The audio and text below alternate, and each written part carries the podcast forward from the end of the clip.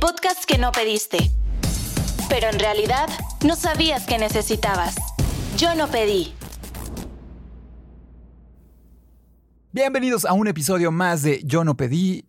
En esta ocasión les presentamos Yo no pedí tener un problema de adicciones. Mi invitado es Carlos M. Hola, hola. Eh, y vamos a hablar un poquito acerca de pues una problemática ahí que no te imaginas que es tan común hasta que te toca vivirla. Y pues yo lo hago desde este momento y les digo mi nombre es Moy y soy alcohólico y adicto. Pues ya somos dos. Qué fuerte, ¿no? Qué fuerte es decir esas palabras. Pues sí, pero también es. Es reconfortante. Sí, sí, sí. Te ayuda, ¿no? Claro, A claro. entender una situación que puedes estar viviendo o que pues, te ha tocado. pues, no esperabas vivir con ella, pero ya está aquí. Pues no, yo, yo no lo pedí así. tal cual, así Exactamente. Es, es lo Sí. que hay. ¿Cómo te diste cuenta que tenías un problema? Puta, ¿cómo me di cuenta? Cuando. Pues creo como que siempre lo supe, hablando específicamente con las sustancias, con drogas, este, con el alcohol, con la peda, con todo ese rollo. Como que una parte de mí ya lo sabía, ¿no? Claro. Desde el principio empecé a tomar muy chico, como a los 12, 13 años. Toda mi vida hubo contacto con el alcohol, así. Tablas. Sí, ya lo tienes, güey. Este, y como que pues nunca me caía bien, ¿no? Había, era como entrar en un, en un videojuego, así, así en ese estado, era un- algo muy raro para mí. Y sabía que no, no estaba bien, pero pues no tenía, a medio tenía la información de las escuelas y demás, pero pues como que algo no, no sé. Como que siempre lo supe, pero no lo pude verbalizar y no sabía qué tanta magnitud y hacia dónde iba y una cuestión de personalidad además, ¿no? Que es muchas de las cosas que no te imaginas y que no te explican, ¿no? Realmente hasta que ya estás en un proceso de recuperación y entiendes que tienes un problema, Claro. ¿no? Claro, claro. Y, y llegar a esa parte de, pues sí, el primer paso, pues es admitirlo, ¿no? Y decir, "Mm, ¿sabes que Sí tengo un problema. Exacto. Chance sí está afectando con algunas áreas de mi vida. Exacto. Y luego, te- bueno, en mi caso yo me volví cínico. Además dije, pues tengo un problema, pero me vale madre. Si yo es mi vida, yo sí me quiero morir, yo sí quiero vivir, nadie me va a decir qué hacer. Y eso decía, ¿no? Pero hacia adentro era como, puta, ya no quiero. Sí, exacto. Estás eh, cada día tocando más fondo, yéndote un poquito más abajo, eh, sufriendo un poquito más, ¿no? Esa es esa parte, el sufrimiento. Ajá. Una escalera interminable de emociones que te aíslan y te llevan a consumir más, dependiendo de cuál sea tu sustancia de preferencia, ¿no? Ajá. Yo, en mi caso, eh, pues el alcohol me encantaba eh, y tenía unos gustos muy, muy, pues locochones, ¿no? Me encantaban los, eh, los inhalantes.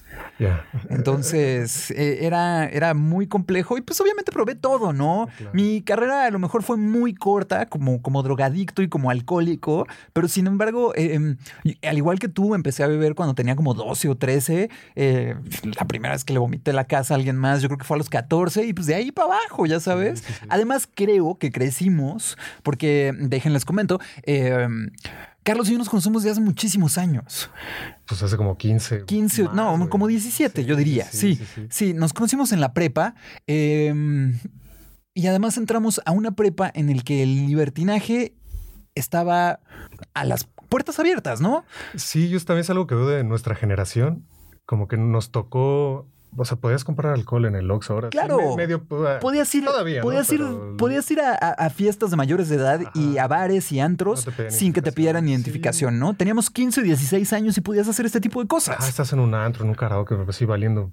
Exacto. Vale madre, sí, sí. Estabas en un bar de mala muerte Sí. en Santa Fe, en el pueblo, Ajá, no había pedo. tomando con toda la generación de la prepa. No había No pedo, no pasaba nada, ¿no? Sí, creo que, creo, no sé, no sé qué hagan además las generaciones de ahora, pero creo que sí, si- siento que somos como una generación como olvidada. Claro, ¿no? es O como sea, en medio de. Perdidos en, en- en medio de, eh, de esta reforma de pues, muchas cosas que se podrían hacer antes y ahora no se pueden hacer, ¿no? Claro, claro. Que hasta qué tanto sigue afectando eso, ¿no? Ese prohibicionismo ahora a que lleves a, a- a nuevas este, generaciones a consumir otro tipo de cosas, ¿no? Claro. Eh, yo lo veo, eh, la verdad es que estudié la carrera hace muy poquitos años y me gradué hace menos de dos años de la universidad. Entonces tenía esta brecha generacional de llevarme con gente que era 10 años menor que yo y que estaba en, en- en, ¿cómo se llama?, entrando a la carrera. Entonces me daba cuenta que pues su forma de consumir era muy diferente a la mía. Eh, pues, ah, pues, los chavos vienen con otro chip, ya sabes. En mi época, eh, pues sí, estaban las tachas y todo esto, pero nadie consumía MDMA como lo hacen ahora con tanta facilidad y tanta eh, libertad. Entonces es como raro, ¿no? Poder entender cómo se mueve una generación nueva, como con alguien que tiene nuestra edad, que está en los 30 bajos, y es como, wow, ¿no? Sí, sí, ahora eres, eres ese ruco que... Exacto, sí. Con ustedes. Ya no estás en onda. Ajá, sí, sí, y te va a pasar a ti. Claro, ¿no? ¿no? Pero pues sí, sí, o sea, yo siento que sí nos tocó un poco eso. O sea, yo también lo veo y digo, pues, ¿qué, qué están haciendo? Sí, había tardeadas, había fiestas masivas. Claro. No sé si hoy ese tipo, creo que no. LQNPF, lo que no puede faltar, barra, libre, internacional. No teníamos redes sociales, ¿no? No teníamos redes sociales. La prepa empezaba, pero no había ese rollo, no sé. No, no, no te exponían borracho tus amigos el fin de semana en una historia de Instagram. Qué bueno. Todo vomitado, todo orinado, a lo mejor. Porque hay que entenderlo, ¿no? Y decir las cosas como son. Eh, cuando alguien tiene un problema de adicciones, em, pues tú te sientes el alma de la fiesta. y crees que te la estás pasando increíble. Y probablemente seas hoy en día esa story del güey bailando encima de la mesa, pasándose al increíble, ¿no? Eh, ayer em, comentaba con una muy buena amiga, em, pues que tenemos una amistad en común que tiende a consumir eh, pues candy flips, ¿no? Ketamina y, y, MDMA, una base regular, ah, ¿no? Lo hace muy seguido. Y tú ves sus redes sociales y son impecablemente cuidadas para que tú veas que se le está pasando increíble todo el tiempo. Te da envidia. Dices, wow. Pero si sigues a alguno de sus amigos, probablemente llegues a descubrir el secreto de que después de las 3, 4 de la mañana, nada bueno pasa. Las cosas cambian demasiado y ya no se le está pasando tan padre. Lo ves en una situación un poco distinta a como te lo está vendiendo. Y yo creo que eso sucedía mucho con nuestra generación también, ¿no? Pues supongo que sí, no sé. Este, pues que no, no nos exponemos esa manera. Y estos, estos temas de las redes sociales que para mí es otra adicción. Claro. ayer cerré mi Facebook así, sí. tal cual. Este, y pero la manera, pues no sé, no, no había tanto eso, ¿no? Como que empezaba a verse de ese lado. Y sí, una cosa es lo que parece allá afuera. A mí muchos amigos me han dicho que saben que estoy en este proceso de, pues, no consumir y demás. Me dicen, pues si no tienes tantos pedos, igual no tomabas tanto, según tú o lo que tú alcanzabas a ver, pero no saben cómo, qué me pasaba. Exactamente. me sentía por dentro, y justo lo platicábamos en otro capítulo de Yo no pedí, en el primer capítulo, en Yo no pedí hacerme responsable de mis emociones. Y es que siempre está esa persona que llega y te dice, ¿estás triste? No, pues no estés triste. ponte chido, ¿no? Ponte chido. Ajá, échale ganas, ¿no? Ponte de buenas. ¿Para qué estás triste? Estás triste porque quieres, ¿no? Ajá, Pero no se imaginan el trasfondo que hay detrás de ti y el desmadre emocional que tienes dentro, ¿no? Exactamente. Y justo esto de uno pedí, más allá de un problema de alcohol y drogas, es tener una personalidad adictiva. Exacto. Y eso se me hace un punto cuando me explicaron eso, cuando empecé a, a ver un poco de qué va entender que yo no consumía porque, o sea, yo no me volvía adicto por consumir, ¿no? Yo consumía porque soy adicto, porque tengo esa necesidad de, en mis genes, en mi naturaleza, en mi manera de cómo proceso el pedo, cómo entiendo la realidad, que pues me voy para allá. Claro, exactamente. Y, ajá. Y, es, y, llegas a una línea muy, muy frágil, ¿no? Que vivimos todas las personas que tenemos un problema de adicciones. Y es adicto a una adicto a todas. Se vuelve un poco de clichés de frases que escuchas en centros de rehabilitación, juntas de alcohólicos anónimos o de narcóticos anónimos, pero es la verdad. Claro, claro. ¿Cuántas veces has sustituido tu manera de beber por un hobby diferente? Claro, ¿no? ¿No? Un chingo. Y no te das cuenta hasta que inmersivamente llevas, en mi caso personal, hace unos años, cuatro días encerrado en tu cuarto haciendo rompecabezas que pediste por Amazon. A huevo. ¿No? Porque tu nuevo hobby son los rompecabezas. Hasta que hay un momento en el que te hace clic algo y dices, estoy actuando de una manera bastante enferma, bastante compulsiva y adictiva. Claro, claro. A mí me pasa, eh, pues sí, pues, uno sustituye todo. ¿no? Claro. A mí yo tiendo mucho a irme hacia mi cabeza, hacia la depresión, ¿no? Y me, me, hundo. Y puedo estar, puedo estar con gente, puedo estar yendo a hacer mis cosas, puedo estar chambeando, pero acá arriba sí, pinche cabeza está. Claro, volando. Eh, sí, sí, mi sustitución va mucho por ahí, ¿no? Ahorita tengo un cigarro electrónico y estoy dándole esa madre. Muchísimo, todo el día, ¿no? Y está chido, ¿no? O sea, sustituí el tabaco por eso. Pero entendí eso, bueno, entendí y me voy recordando cada vez que es como o sea, no es lo que está allá afuera, no es lo que me metiera, sino pues soy yo, ¿no? O sea, es, de acá para allá.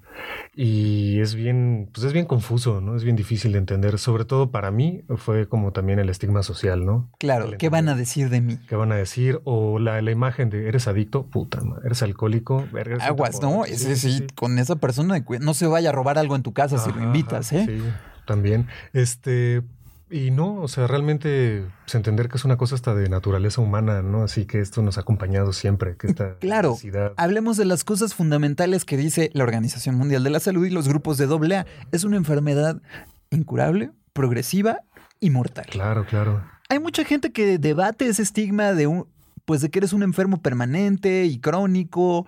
Eh, hay muchas personas que tienen como un conflicto muy grande con todo esto y te dicen, no, pues es que tienes un problema por estar diciendo que siempre estás enfermo. Pero bueno, si a ti, como una persona con un problema de adicciones, te funciona decir esto, pues que mejor para que no estés mal, ¿no? Claro, claro. Y es justo yo lo veo desde ahí, desde el como pues desde cómo están, están constituidas las ideas sociales, desde que es, o que es bueno y es malo, desde el juicio, desde esta onda de pues sí, desde la culpa y el miedo como judeo-cristiano. Claro. Así de, de estas ideas de, pues de que llegaste a un grupo, pediste ayuda o traes un pedo con esto, ya, fracasí, ya, ya, ya perdiste, ¿no? Ya fracasaste. Y como que, bueno, está mal, pues soy un adicto, tengo esta personalidad, estoy haciendo lo que tengo que hacer con este pedo para mantenerme bien, ya, me sé terapia, ya me sé grupos, ya me sé ejercicio, alguna búsqueda espiritual o lo que sea que le funcione a cada quien. Volver tu vida un poco más estructurada, ¿no? Pues buscar hacerlo, ¿no? Y ya, y está bien, y está chido. Y ya, o sea, no es como que... La gente vive su día a día y la vida sigue. Y ya, no pasa nada. Exactamente, un día más. Ajá. ¿No? En tu costal de, días eh, recolectados en, en, sobriedad, ¿no? Pues sí. Ajá. Que es, o sea, hablar de la sociedad es algo bastante complejo cuando em, pues realmente estás en una sociedad en la que glorifica la fiesta cada fin de semana, ¿no? Es que es algo muy social, además. Hablar de sobriedad para mí es como hablar de iluminación, ¿no? Así, ok. Así ya es como un pedo muy cabrón. es más bien una búsqueda, ¿no?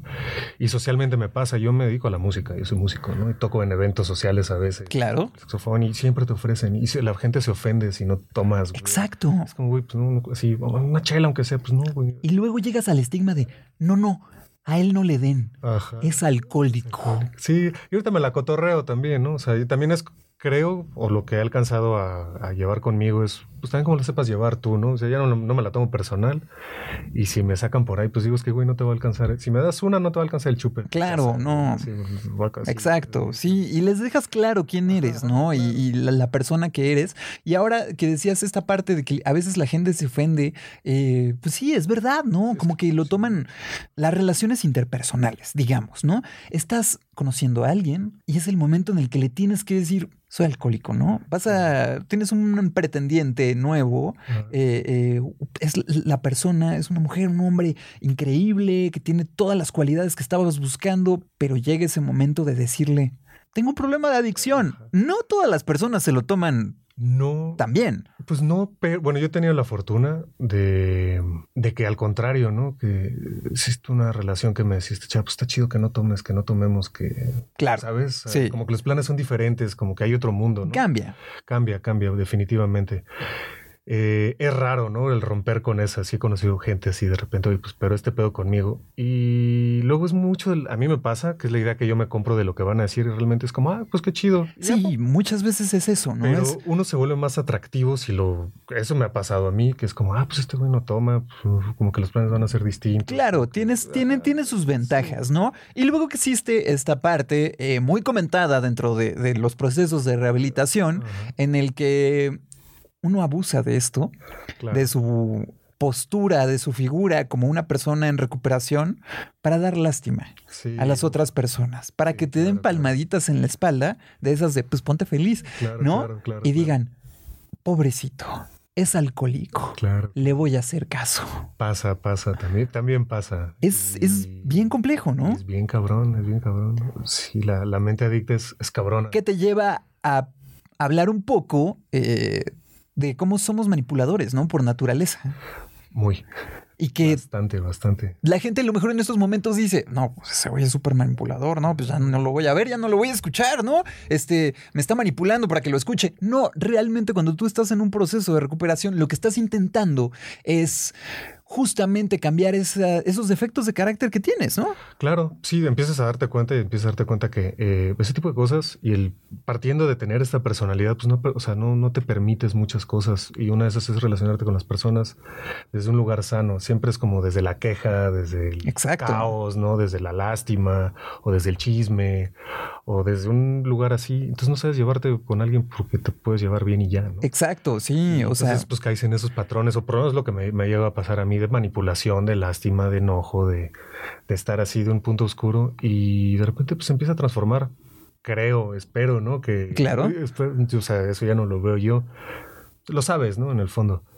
Pero es lo que uno te empieza a transformar porque en mi caso fue una parte así como me sentía con las sustancias, pero era con todo lo demás. O sea, yo andaba fondeando, me la estaba pasando de la verga. Y pues era, no, pues llevo chido con mi familia, con mis amigos, pues aún conservo a, la mayoría Ajá. y todos me quieren, ¿no? Y me siento querido, pero yo no me sentía como parte, no sabía cómo, pues no sabía qué onda.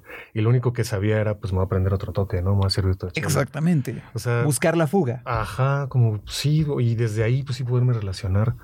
Está bien cabrón. Sí es un tema muy, muy complejo que al parecer solo quien lo vive lo puede entender tantito, ¿no? Hay un meme, ¿no? Así de yo Sí, tratando de explicarle la recuperación a alguien y sale acá. así. Sí, el, el mundo entero le está sacando sí, ahí ajá. una pintura de Pollock, ¿no? Ajá, Así sí, sí, sí. súper elaborada, con muchísimas capas de pintura y ráscale, ráscale, ráscale. Es raro, o sea, es el tener, el ser así es raro y hablar de esto y el como destaparte así, decirle a, a las personas. Abrirte con la gente, ¿no? Y decirles, Pues mucha banda dice, pues te va a decir, ah, pues órale, ¿no? O sea, como que no lo va a entender porque en su vida no es así. te va a dar por su lado, ¿no? Hay otros que van a entender eh, porque probablemente tengan un familiar, hay otros que probablemente tengan el problema y no lo saben. Claro. Y esa es otra cosa que me gustaría tocar. Tú no puedes llegar y decirle a alguien que tiene un problema de adicciones. No, no, no, no, pues se ofenden, ¿no? se enojan. Y además, pues, ¿quién eres tú para decirlo? Tú, a mí lo que me ha funcionado, lo que entiendo, ¿no? Es pues hacerlo como ahorita, platicar, pues, sabes que yo así pienso, yo así siento, yo así actúo, yo así la he estado viviendo y pues a quien le llegas a platicar te dice, puta, pues a mí también me pasa, igual y también tengo un pedo, ¿no? Igual y también soy así. Y he tenido pla- esta plática con gente que no consume drogas Claro. o alcohol. Así tengo un par de amigos, uno, uno es un amigo, el otro fue un maestro, que ellos, o sea, uno pues toma muy tranquilo, ¿no? Eh, de este maestro, alguien a quien admiro mucho, me, me platicó en confianza, le platiqué que era, pues, que estaba en un proceso de recuperación, que todo este rollo, que no tomaba, y me dijo, ah, qué chido. Me dijo, de sus, de, me dijo, en mi casa todos mis tíos son alcohólicos, todos los hombres de mi familia son alcohólicos. Lo más probable es que, entonces, que ese güey lo agarró su abuela, su mamá y sus tías y lo pusieron a hacer ejercicio, hacia las artes.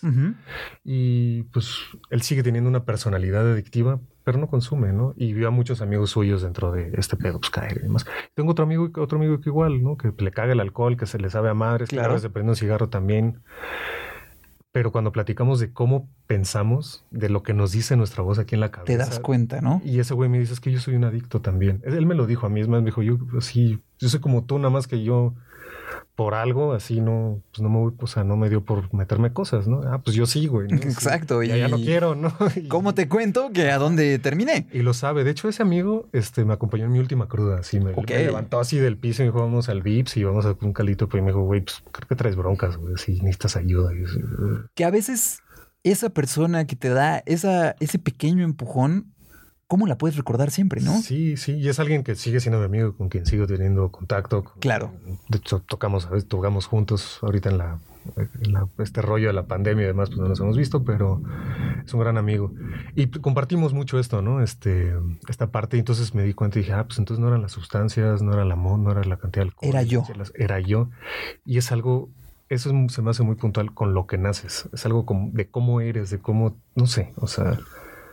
Y si me hubieran dicho esto antes, si lo hubiera podido comprender desde pues, mis papás tampoco lo sabían, ¿no? Claro. O sea, era como drogas malo, ¿no? Alcohol, pues está bueno. ¿no? Socialmente aceptado. Ajá, es legal. Este, te das cuenta que es lo mismo, ¿no? Exactamente. Lo mismo, o sea, y- Cuando tú analizas el número de muertes que hay en accidentes automovilísticos relacionados por el consumo de alcohol, pues te deja claro algo, ¿no? Claro, claro, claro. Indudablemente, o sea, cuando ves que deja tú accidentes automovilísticos relacionados con el alcohol, muertes donde se involucra al alcohol Está muy cabrón. y lo transcribes a muertes relacionadas con ciertos tipos de drogas, Claro. en los que son mínimas. Claro, claro. ¿No? Y te empiezas a dar cuenta de que probablemente el alcohol debería estar prohibido. Sí, o deberíamos, o deberían enseñarnos bien de qué se trata todo. Yo, yo no me opongo, si cada quien toma sus decisiones. Yo ya en una cuestión más personal creo que todo debería ser legal. Exactamente, Como en ajá. ciertos países que ha Yo estoy, yo estoy muy de acuerdo contigo y también tengo esa forma de ver las cosas. Creo que todo debe ser legal con la debida información para poder tener una educación sobre las sustancias adictivas en las que esto te pueda llevar a no tener un problema de adicciones. Exactamente, pero creo que es más fácil prohibir que educar. Exactamente. Es decir esto malo, esto sí, pues sí. la Y bueno. y el miedo, ¿no? Así. Y ahora que si nos metemos en un tema de prohibiciones y, y de legalizar y demás, pues existen muchas predisposiciones sociales para que tú pues, seas más propenso a tener un problema con adicciones o alcohol, ¿no? Está comprobado que en eh, sectores socioeconómicos mucho más bajos, pues las cosas son un poco más complicadas, ¿no? La gente vive cosas más duras. Claro. Entonces, la única escapatoria que puedes encontrar es, pues eso, ¿no? Sí. Las drogas, el alcohol, ¿no? Sí. Una monita, me voy a ir a tomar una cubita, unas líneas de coca. Sí. Y todo entras en un mundo en el que se vuelve tan complejo, tan complicado, que no te imaginas dónde puedes parar. Pues sí, y, y- pero- y luego estás en ese mundo y además es tu culpa. Y además tú eres tú, pues no, güey, ¿no? O sea, es- Exactamente. Es un, es un fenómeno, sí, cultural, sí, social, sí, de, de salud, muy, muy, muy delicado, ¿no? Y yo creo que el día de hoy es importante hablar de ese tipo de cosas. ¿no? Sí, concientizar a la gente de lo que son los problemas de adicciones, ¿no? Claro. Ahora, vamos a, a seguir con esta plática con la siguiente pregunta. ¿Cómo fue la primera vez que pasaste a estar en sobriedad, rehabilitado? Pues a llegar a una junta de, de un grupo de autoayuda. ok. Pues mi proceso con eso fue muy, muy cagado. Te, te conté ahorita, ¿no? De, de esta última peda que me puse fue un diciembre, Ajá. una comida familiar. Yo andaba con una chava, nos perdimos en el metro, andaba yo con una, tenía unas chelas en la bolsa y un toque de... Andaba así valiendo madre, ¿no? De hecho, esa, me acuerdo muy bien, lo tengo muy grabado. Claro. Eh, había, eh, había ganado el América un campeonato ese diciembre. Igual y tú te acuerdas cuál fue. Seguramente. Y están los de la porra del América en el metro. Me Wow. los quería madrear yo, así, quería madrear con esos güeyes para nada. Todopoderoso. Mal, ¿no? Así, esta chava vi cómo se le transformaba el rostro, si le ponía demoníaco. Mal, así. Yo no sabía qué estaba pasando conmigo. Ya tenía un rato poniéndome así, ¿no? Entonces, al día siguiente vi a este amigo, este, íbamos a tocar y pues, me senté súper mal. Este, pues tengo que dejar de tomar. Ya, dejé de beber ese diciembre.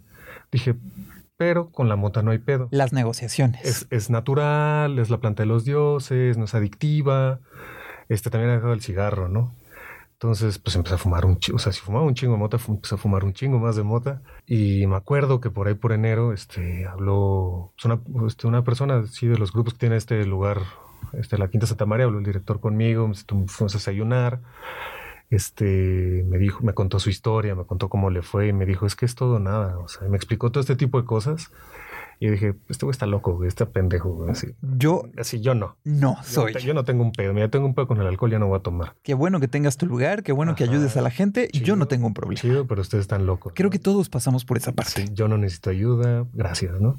Y me daban crudo. A los tres meses me volví a sentir crudo, me levantaba a vomitar, ¿sabes? Feo. A los seis, siete meses estaba yo pidiendo ayuda. Si ya la estaba hablando este güey. Me siento así, me dio un. Un día de repente me desconecté, me dio un, no sé si era una crisis de ansiedad o no sé qué fue. Así me sentí, sí, ya la. por sí estaba enloqueciendo, ya Exactamente. fueron unos meses de paranoia, de sentirme observado, de sentirme que me espiaban, de pesadillas, voz así, culero, mal, mal, mal, mal, mal. Una, una cuestión así de un miedo, una culpa, un- una carga enorme conmigo. Muy mal. Me acuerdo que por esa temporada me vio una amiga y, y después volví así a, a verla, fuimos a cenar y me dijo, es que no hablabas. güey. Te fui a ver a cotorrear un rato y sí, nos hicimos un toque. Y estabas gris. Y yo sí, ¿no? Hemos callado y privado y Pues sí, entonces pues me fui a este lugar, a la Quinta Santa María. Estuve 10 días, así no, no aguanté. No te quedaste el proceso completo. No, no, no. Este, me dijeron, quédate un mes y estando ahí, al segundo día, te vas a quedar tres meses. Y yo sí, no, ni más, ya me voy, ¿no? Este, y me fui. Ahí se ven, me dan mis 20 pesos para la combi. Ajá. Y sí, me los dieron y me regresaron y así, y vámonos, ¿no? Y empecé con ese rollo, este, eh, y empecé a ir a, empecé a ir a un grupo tradicional de hora y media de, de doble A. Y ha sido lo que, mi manera de, de lidiar con ello, ¿no? Así, Tu día a día con la a enfermedad. con este rollo, sí. Y entiendo que eh, hay muchas otras maneras, ¿no? El estando aquí me, me abrió a otras posibilidades, otro tipo de terapias, a conocer otro tipo de gente, pues hacer un poco de ejercicio, conocí el yoga, me, me gusta mucho, últimamente no he practicado tanto esta pandemia. sí. ¿Por qué le ha pegado a todos la pandemia? Ajá, pero... Sobre todo a personas hipersensibles como tú y yo. Exactamente, pero encontré también por ahí, me, me ayuda mucho, ¿no? A través de la música, este... En fin, encontré otras cosas, ¿no? O sea, Claro. Entiendo que es una, una manera que me funciona a mí y que me, me ha, me ha llenado, pero pues hay muchas cosas, muchas maneras de lidiar con esto también, ¿no? O sea, tipo de terapias y ayudas y demás, ¿no? Entonces, ese fue mi proceso, ¿no? Eso fue como, ha sido para mí hasta ahora. Tu llegada Ajá. a- al mundo de, de- de la recuperación y que es un trabajo constante de día a día y que el peligro inminente siempre está allá afuera, ¿no? Y no para, y allá afuera está aquí arriba. Exactamente. Ese, ese sería el detalle. A mí todavía me llegan casi todos los días, como a las 7 de la tarde, así, me llega el pensamiento, puta, ¿para qué hablaste? ¿Para qué pediste ayuda? ¿Para qué te diste cuenta? Exactamente. Sí. Y ya no me dan ganas de consumir, o me dan, me dan ganas de colgarme. Pero sí, sí, tienes, tienes pensamientos muy exactamente, oscuros. sí. Pero ahora los puedo observar y decir, ya tengo ciertas herramientas para saber qué hacer con eso, dónde vienen, a dónde van, por qué empezar a como hacer otras cosas. Y que muchos hemos estado en esa posición, realmente. Yo nunca te he contado mi proceso, pero mi proceso empezó muy, muy joven. Yo tenía 18, 19 años, la primera vez que dejé de tomar. Eh, le hicieron la intervención a un conocido mío. Él, una noche anterior, su nuevo Mini Cooper lo había chocado. Había volado del segundo piso del periférico en la Ciudad de México y había caído abajo. El coche fue pérdida total, llevaba una semana con él, él sobrevivió sin un rasguño. Algunos moretones. Le hicieron una intervención. Él, cuando todas las personas, para los que no saben cómo es una intervención, te sientan en una sala de la casa de alguien. Te dicen, vamos a ir a platicar con alguien. A mí me dijeron, vamos a ir a que le hagan una intervención a tu cuate, ¿no? Que ni, ni era tan mi amigo, solo que mis familiares creían que era muy mi amigo eh, me llevaron como para que no se viera raro. Fueron muy claros y transparentes en mi familia cuando me dijeron esto. Estaban tres personas de un grupo de doble A. Todos compartieron su experiencia, cómo habían llegado. Eh, esta persona, este conocido, dijo, yo no tengo un problema. Yo, pues, realmente no estaba participando porque no estaba haciendo una intervención para mí. No era, oye, Moy, creemos que tienes un problema. Claro. Sin embargo, cuando iba camino de regreso a mi casa, cuando estaba fuera de mi casa, le dije a mi abuelo, creo que tengo un problema de adicción. Y se quedó pálido, blanco. No se lo podía creer, ¿no? Decía, no, pero ¿cómo, no? Así, este, pero, pero tus papás también, y tú, ¿cómo? O sea, la pasó muy mal. Y al día siguiente estaba en una junta de doble A. Esto obviamente no duró tanto. Fue un acercamiento al programa, sin embargo, meses después yo volví a consumir. Y volví a consumir de una manera que nunca me lo hubiera imaginado. Porque hay veces que eh, hay una delgada línea en cuando llegas a un, a un centro de rehabilitación, a un grupo de autoayuda o a otro tipo de terapias, porque hay unas terapias bastante agresivas, en el que a veces se vuelven una escuela. Y aprendes tanto de cómo consumir que tienes nuevas cosas Claro. y que quieres probar nuevas cosas. Claro. Y si me voy a dar en la madre, me voy a dar en la madre de la mejor manera, ¿no?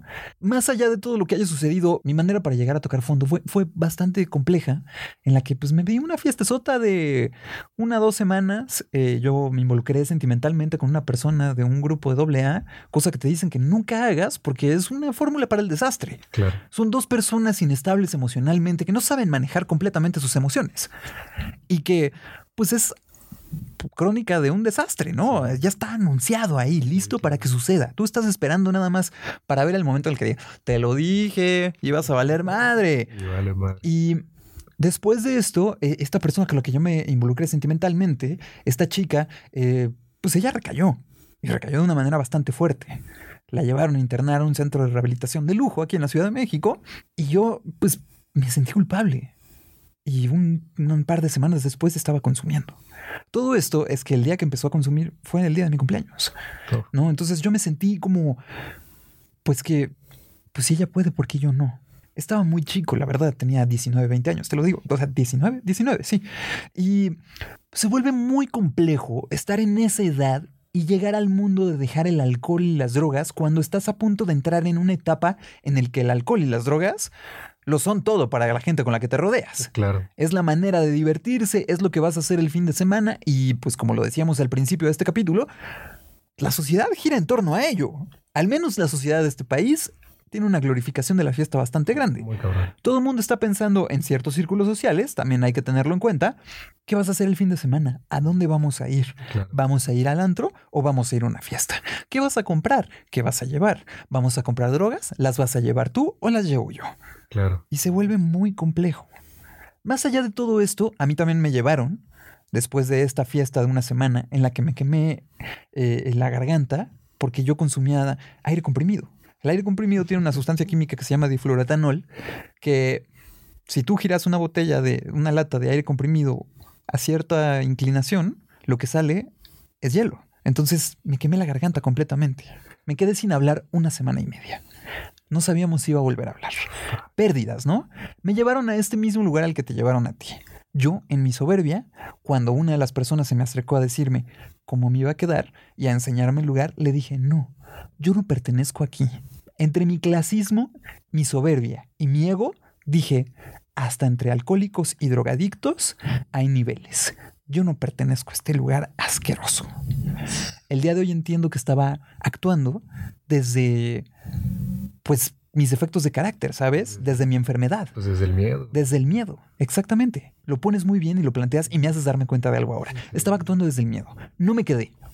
Una semana después tuve un proceso diferente, un proceso espiritual muy, pues, distinto al que normalmente viven eh, muchas de las personas en recuperación en AA. Yo me fui a vivir a un monasterio budista durante unos meses, ¿no? Para mí, eso fue mi proceso. Ahí pude dejar de drogarme, ahí pude dejar de, eh, de consumir alcohol. Eh, es un lugar que yo agradezco mucho, que el día de hoy, aunque ya no practico, está muy cerca de mi corazón y agradezco muchísimo haber tenido esa oportunidad. No fue en este país, fue una cuestión de suerte. Acabé en Estados Unidos viviendo en un monasterio budista en Houston. ¿Por qué? Porque así fue. Y eso me ayudó a mí para poder trascender ese momento.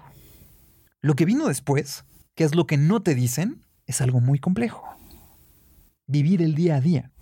Claro. Poder avanzar con tu vida, poder reconstruir tus relaciones y poder cumplir un programa de 12 pasos como es el de Alcohólicos Anónimos, que no nada más puede ser específicamente para eso, lo puedes aplicar para otras áreas de tu vida, aunque no tengas un problema de adicciones y vas a ver cómo va a mejorar sustancialmente tu vida, ¿no? Claro, claro. Pero lo que, lo que dices es muy, es muy valioso porque pues es, es diferente para cada quien, ¿no? Hay muchas maneras y eso está muy chido. O sea, eso es como que para mí es importante transmitirlo, ¿no? Y, Claro. y comentarlo y demás. Es como, pues hay muchas maneras de, de llegar a esto. Y hay una parte de adentro, no sé, no sé cómo llamarlo, no sé cómo, pero hay una parte que está buscando eso, ¿no? Y si no te llega por aquí, te va a llegar por allá y a ti te llegó de esa manera y pues qué chingón. Eventualmente, eventualmente llega tu momento de tocar fondo, Tarde. de, de encontrar una solución y desafortunadamente existe un porcentaje de las, de las personas que tienen eh, un problema de adicción que es muy difícil que logren recuperarse. Hay una parte en, en el libro azul de AA que habla de esas personas que nunca van a poder recuperarse. Claro. ¿no? Y es difícil. Yo he vivido con personas así muy cercanas a mí que han tenido ocho o nueve internamientos, que no pueden dejar de drogarse, que lo más que duran son un par de semanas, a lo mejor un mes, y sigues viéndolas sufrir. Es que es cabrón y por eso es una, pues es locura, es una enfermedad mental. O sea, no, no, es, que- no es que no quieras, no es de échale ganas, si es fuerza de voluntad, es que hay un pedo aquí arriba Hay un pedo de salud mental. que no puede, o sea, no puedes, te es incapaz, ¿no? Es como pedirle a un ciego que vea, ¿no? Échale ganas para ver, pues no ve. Un saludo a Kanye West pidiéndole a la gente que se levante de la silla de ruedas para caminar. O sea, ándale. O sea, no, o sea, no se puede, güey. O sea, no puedes pedirle un, un adicto que sea diferente, ¿no? Y hay banda que lo, por algo le llega, o nos llega, o nos llegó, o nos está llegando. Y hay, pues yo he escuchado también muchas historias de, pues, y he conocido también gente pues, que pues, ha muerto, ¿no? Así, Exactamente, todos línea. tenemos amigos que han fallecido por el consumo, ¿no? La- Se han suicidado, eh, han muerto de una sobredosis, el narco ha ido a matarlos, ¿no? Es, sí, o sea, son, son historias que a lo mejor tú no le cuentas a la gente, pero cuando estás en, en un grupo de AA eh, o, en, o en algún otro tipo de grupo, ¿no? No precisamente tiene que ser AA. em, escuchas estas historias y hay veces que es gente muy cercana a ti, es gente que creció contigo. Yo durante mi tiempo eh, visitando y asistiendo a juntas de doble A, conocía muchísima gente que ya conocía afuera, ¿sabes? Pero volví a conocer dentro en recuperación. Me dio gusto estar con ellos. Algunos se quedaron, algunos no. Algunos decidieron que no tenían un problema más y ahora ya no están con nosotros. Es, es, es, fuerte, es fuerte. y es, es, triste, no sé. Eh, a, mí, a mí eso me causa mucho, mucho, muchas sensaciones, sentimientos encontrados. A mí me llegó a pasar con un par de amigos fuera de la actividad. Claro. Digo, fuera de, de, los, de los grupos y demás, gente que conocí yo estando activo. En el consumo. En el consumo, con quien, con quien provee algunas sustancias, con quien, quien viví mucho de madre, lo encontraron muerto en su casa, ¿no? Así, pues por aquí unas cosas. Sí, yo ya, yo ya habiendo dejado, me alejé un poco y de repente volví a saber de él y pues había muertes como, ah, cabrón.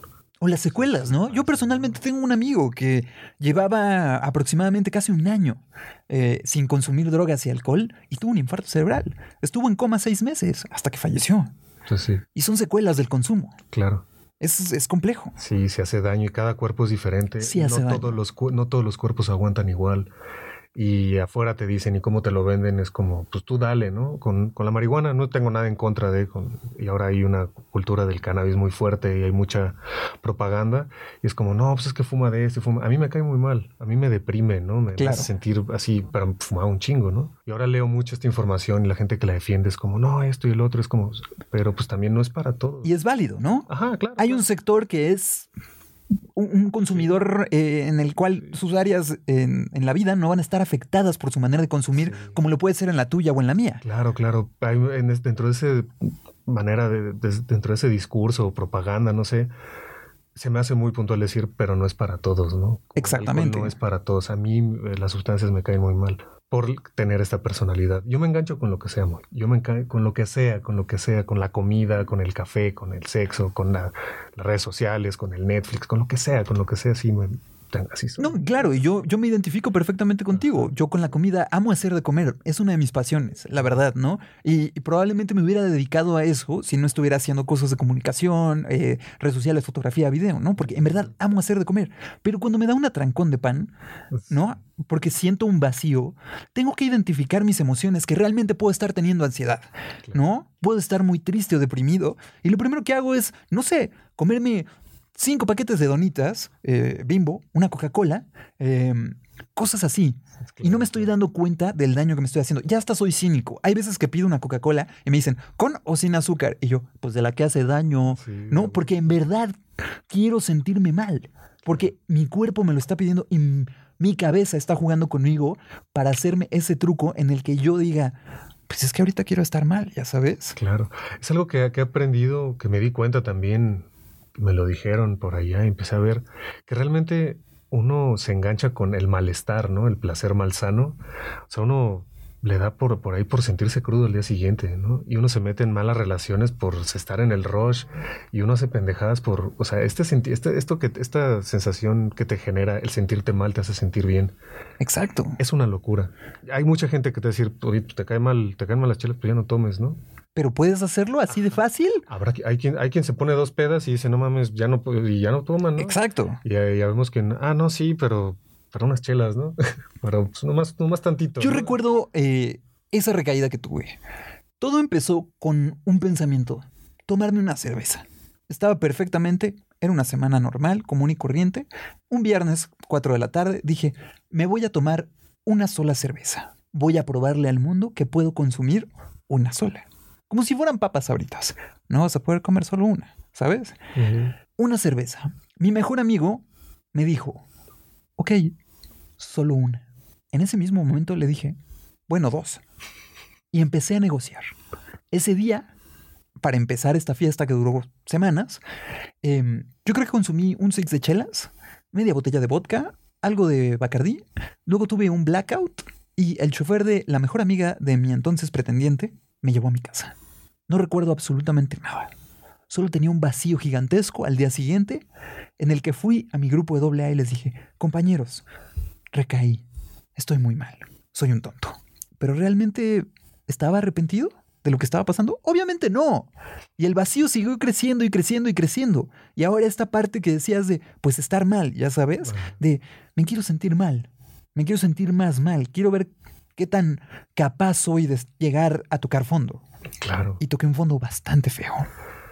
Es cabrón, es cabrón. A mí me pasaba consumiendo. Yo hasta ahora no he recaído, espero no hacerlo, no, no, no quiero. Me pasa algo ahora que pienso en alcohol o en drogas, me hace agua la boca pero me duele la cabeza y se me aprieta el estómago, me dan ganas de vomitar. Porque lo identificas y eso es impresionante y eso es una eso es algo fundamental en la recuperación de las personas.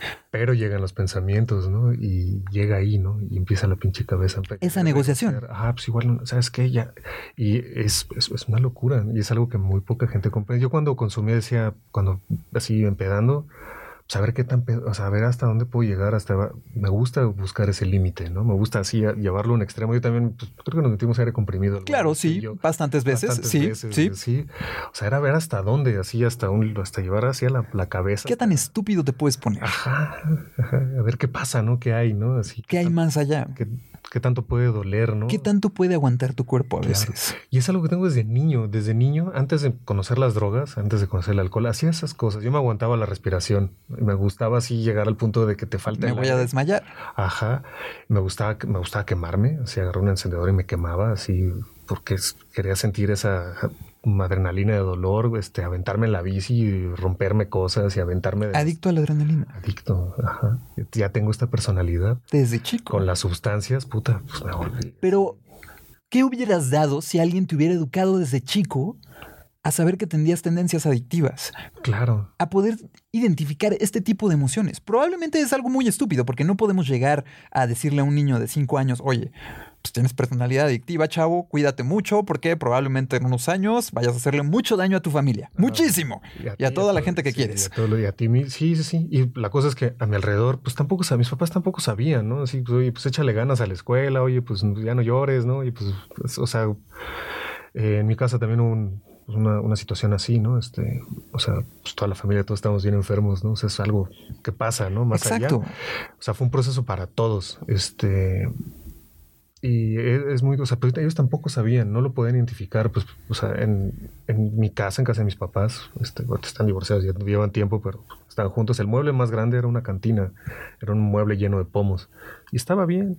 O sea, o sea, era lo común, era lo, o sea, yo mi abuelo tomar, ¿no? Era como, pues, cerveza para todos, ¿no? Y era como mi abuela, la mamá, mi mamá decía, mi medicina y se tomaba dos tequilas a mediodía todos los días, ¿no? O sea, era, era lo que había. Entonces, pues, algo, algo muy arraigado culturalmente. Claro, entonces, ¿cómo, ¿cómo vas a identificar eso en un niño? No, no había tanta información, no había tanta esta experiencia, eran muy, pues, un estigma social muy, muy grande, ¿no? Claro. Muy así como y el día de hoy, pues estás de este lado, este, lo empiezas a ver, se empieza a hablar, pues sí, en, esta cuestión de acciones, pero más gente habla de las cuestiones emocionales, del, suicidio, de las depresiones. De, la salud mental, como la salud mental en general.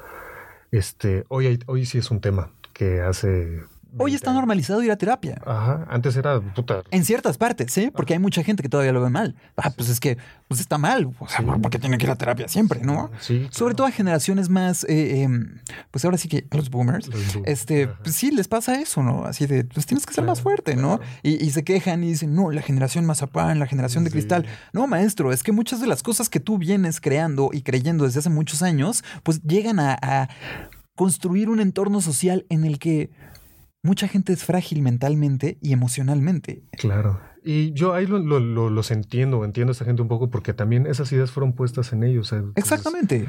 No tienen la culpa. No, por supuesto que no. Es como aprendieron a percibir la vida, ¿no? Pero sí creo que ahora nos está tocando de cierta manera un cambio con este tipo de temas. Ahora podemos sentarnos y platicarlo y pues no hay pedo, ¿no? Para mí es raro, estoy muy nervioso. Me claro, la semana 20 llevo toda la semana pensando en esto. ¿no? Voy a ir a eso. Sí, lo voy a hacer bien. Sí. Y si lo hago mal. Pero. ¿Y si lo escucha alguien de mi grupo y luego me juzga. Ajá, no, dicen, no, se los va a mandar, así, hola. Van a ver. Este. Pues, pero hoy podemos, hoy, se puede platicar de este pedo y no pasa nada, ¿no? Habrá quien lo entienda, habrá quien no lo entienda, habrá quien lo juzgue, habrá quien.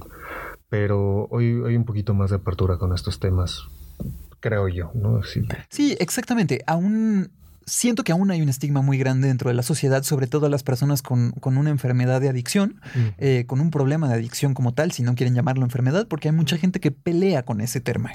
O sea, con ese término. La verdad, yo creo que, em, como dices, la concientización en los últimos años y la apertura a hablar de los temas de salud mental es algo muy importante y que ha ayudado mucho a que muchas personas lleguen a pues darse cuenta que tienen un problema, ¿no? Em, a trabajar en sus personas, a trabajar en sus emociones. El otro día lo platicamos en otro capítulo. Em, pues hay que hacerse responsable de lo que uno está sintiendo, ¿no? Y de cómo va a reaccionar hacia las otras personas.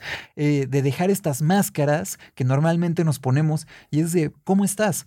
Estoy bien y realmente en el fondo pues te quieres colgar, pues ¿no? En la sala de tu cuarto escuchando el, tu disco favorito para que sea más poético y más ridículo y, tonto, em, porque tú te sientes un héroe de la tragedia, ¿no? En ese momento. Pero más allá de, de la ironía de lo que estás haciendo es, pues tienes un problema. Y si estás logrando identificarlo, como decías hace rato, qué bueno. Pero si lo estás identificando, creo que hay que tomar aún más espacios y más... Eh, eh, pues, eh, circunstancias que te puedan llevar a estar mejor, ¿no? O sea, si ya tuviste un indicio en el que pudiste ver, pues probablemente he tenido un intento de suicidio. Porque a lo mejor el intento de suicidio viene desde cuando lo piensas. Claro. Ni siquiera es cuando lo vayas a ejecutar. Claro. Ese pensamiento constante durante semanas de me voy a colgar, voy a darme un tiro en la cabeza, me voy a cortar las venas. Hay miles de maneras. Sí. Pero es algo que aun cuando estamos normalizando un poco más los problemas de adicciones, ese es un tema de salud mental que sigue siendo muy delicado. Claro, que se habla poco, pero veo que se habla un poco más. A mí me pasó. O sea, yo también estuve ahí dentro de mi consumo y mi locura. Todavía me llegan pensamientos. Y hago lo que tengo que hacer con eso y lo hablo y lo escribo y lo comunico y lo que sea, ¿no? De repente llegan así, ¿sabes qué? Así de la nada, bueno, de la nada así llega así de, ¿sabes qué? A la chingada, así. a mí en lo personal, la, realidad, la existencia misma me abruma. El ver colores. Es, es complicado, sí, claro. mis gatos, el, así el existir de repente me, es too much para mí. Pero alguna vez durante pues sí, consumiendo en mis últimos años, me paré en la esquina del edificio con un toque de mota y una chela y, estaba viendo hacia el fondo y dije, ya, güey, así, ya, o sea, ya. Suficiente. Algo me, mantuvo ahí parado, ¿no? Así, pero, o sea, sí ha estado ahí, ¿no? Ha estado ahí siempre. Es muy fuerte eso.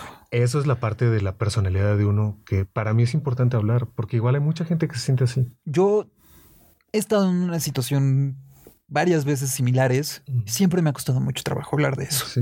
Es muy difícil para mí abrirme de sentir ese impresionante dolor que ya no puedes con nada más. Es, es tanto lo ensimismado que estás, el caparazón que creaste y todas las emociones atrapadas dentro de ti, que ya no puedes más.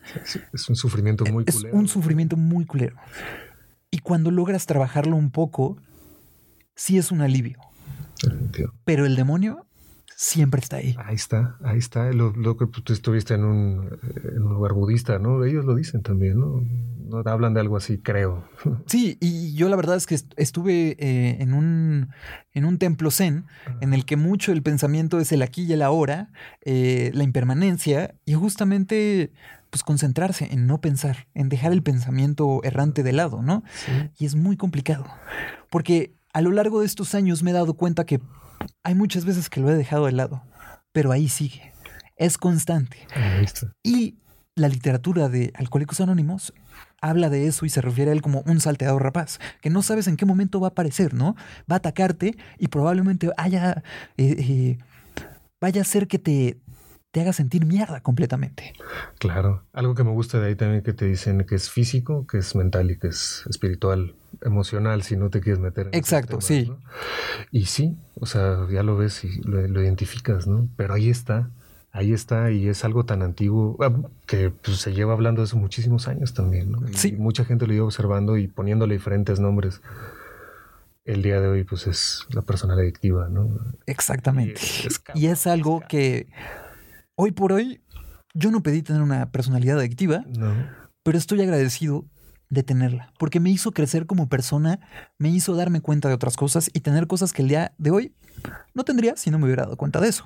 Sí, yo a veces así y a veces sí me caga, güey, la neta. Exactamente, sí, hay días. hay días que me levanto y la cabeza está... Es y gira y habla y de repente siento mucho y veo una película y, y lloro y, y es así como, pues uno es muy sensible, ¿no? Y de repente Lloras más en películas que en tu propia vida. Sí, sí, sí, en conciertos. sí. Porque te identificas más con emociones que estás viendo, porque no eres, no eres capaz de, de materializar lo que estás sintiendo en ese momento. Y a través de un personaje en una película, en un concierto, en una canción o en una vivencia de alguien más, es más fácil que conectes con esa emoción que realmente tú puedas externarla como tal y decir, sí estoy triste. Sí, claro. Yo no sabía hacer eso. Estoy aprendiendo a ponerle nombre a lo que a cómo me siento. Para mí era estoy bien o estoy mal y estoy triste y estoy emputado, güey. Así, solo existen esas emociones y estoy, ah, pues no, pues es que siento frustración. Ah, pues sabes que siento impotencia. Ah, pues siento alegría. Ah, pues siento, no sé, estoy caliente, güey. No sé lo que hace. No sabía ponerle nombres a las cosas. Eran como nada más dos. Tengo hambre. Tengo hambre, quiero cagar, güey. Sí, sí. me Son cosas me pasó entra, empezando este proceso, estaba de malas y no sé qué pasaba y puta y quiero consumir y que no sé qué quería cagar. Exactamente. así de desconectado de mí estaba. Así, ¿había cenado? Sí, ¿No? Y es como, no, pues no he cenado en una semana. Pues probablemente cena y se te va a quitar. Y eso es lo que estaba viviendo yo conmigo, ¿no? Desde, desde mi perspectiva. Hacia afuera, pues mis amigos con los que tocaba, con los que salía, así, pues no se dan cuenta que yo en mi diálogo conmigo y convivir con ellos, pues no sabían que estaba pasando por esas cosas. Qué difícil, ¿no? Ajá, ¿no? Y creo que es la primera vez que lo Externas. así de esta manera, ¿no? O sea, lo he platicado con muchos cuates y así, ¿no? Pero dejarlo como grabado y en un medio es la primera vez que lo hago. ¿Y cómo te sientes? Pues está chido. Pues yo espero, más bien, o sea, mi intención es, pues si alguien se identifica con esto, que, pues, que haga algo al respecto. Que busque ayuda. que, pues, que, te escriba, ¿no? Que, ¿sabes? Exactamente, la ayuda está Que- siempre. Ajá. Están, están los grupos, hay muchos terapeutas, hay muchos caminos, hay, hay muchas maneras. ¿Te da miedo ir a un grupo? Aquí hay dos personas con las que puedes hablar Sí, antes de llegar a un grupo. Claro, claro. Hay mil, mil, mil, mil, mil maneras de, de lidiar con esto, ¿no? Es, es nuevo. También este tipo de tecnología, este tipo de cosas, pues nos han hecho verlo diferente, ¿no? Hablan mucho del anonimato en, en- en los grupos y de cuidar este rollo, pues, y está padre.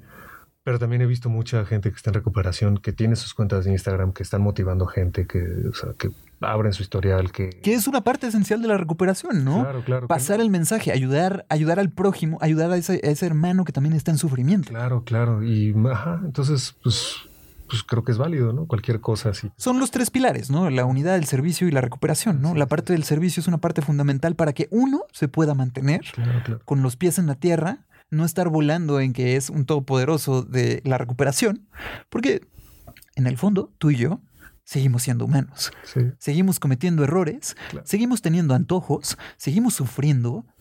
Hay días que más, hay días que menos, hay días buenos, hay días malos, pero todo este proceso, pues como lo dice esto, ¿no? Es un proceso de un día a la vez. y hasta, y hasta que te mueras, ¿no? Sí, Y hasta el día que te ¿Cuándo mueras. se va a ir? Cuando se apague el rollo. Pues sí, también estoy, lo decías ahorita, estoy agradecido por esto, a veces me, me caga, pero pues es una buena experiencia de vida, ¿no? El estar con esta, pues yo le llamo esta bendita locura, ¿no? De repente, de repente está padre también, ¿no? Así observarse desde, de que, ah, verse como una tercera persona, así, Claro, observar al observador y decir, este güey está re loco, está muy cagado, güey, qué pedo, ahora qué está pensando, ahora qué va a hacer, ¿no? Me gusta, ¿no? o sea, lo disfruto. Eso es ya algo muy íntimo, ¿no? Pero, pero observas tu personalidad Ajá, y sabes cuando está en riesgo. claro. Y eso es muy importante, yo creo, para todos. Sí, sí, sí. Es- a mí me ha enseñado eso, a observarme y desde ahí pues poder observar a- hacia afuera y ver, entender muchas cosas de, de lo que pasa en el mundo, ¿no? Es un mundo enfermo, es un mundo loco, ¿no? Sí. Mundo enfermo y triste, como diría. Daria Sí. allá en los noventas. Sí, así es. Señores. Si así es a lo individual, yo así ahora me ayuda a comprender esa parte, porque nunca me gustó ni el sistema, ni la escuela, no entendía esto de... Claro, Entonces, siempre fui un inadaptado para pronto, ¿no? Y lo sigo siendo, ¿no? Ahora soy un inadaptado feliz, creo. Pero entenderme, entender esa parte de mí me ayuda a entender, puta, si así estoy yo, pues, pues, quién gobierna y quién tiene, y los políticos y todo ese desmadre, yo no me meto en esos temas, pero pues igual están igual de locos y esa es, y esa es su droga, ¿no? me hago cargo de mí el día de hoy mejor. ¿no? Claro, claro, pero empiezo a comprender mi entorno y digo, ah, pues estamos, salgo a la calle, veo las noticias, veo, te digo, mames, estamos todos re locos. Qué fuerte. Qué chido. Muy bien. Para cerrar, cinco cosas de las que estás agradecido de haberte dado cuenta que tenías un problema de adicción? Cinco cosas. Uno, este, poder estar más tranquilo conmigo mismo. Fundamental. Casi siempre, ¿no? Mi cabeza gira, mis emociones se mueven. Sí, como decíamos, hay días buenos y días malos. Pero me siento mejor conmigo. Las relaciones con mi familia. ¿no? El poder, el día de hoy me siento con mi papá a platicar. Fue un, un gran aprendizaje para todos. Me siento con mi mamá bien, siento su cariño, me siento con mis hermanas, con mis amigos, mis amigas. Tengo por ahí. Eh, el caso de mi carrera, ¿no? El caso de, de, la música.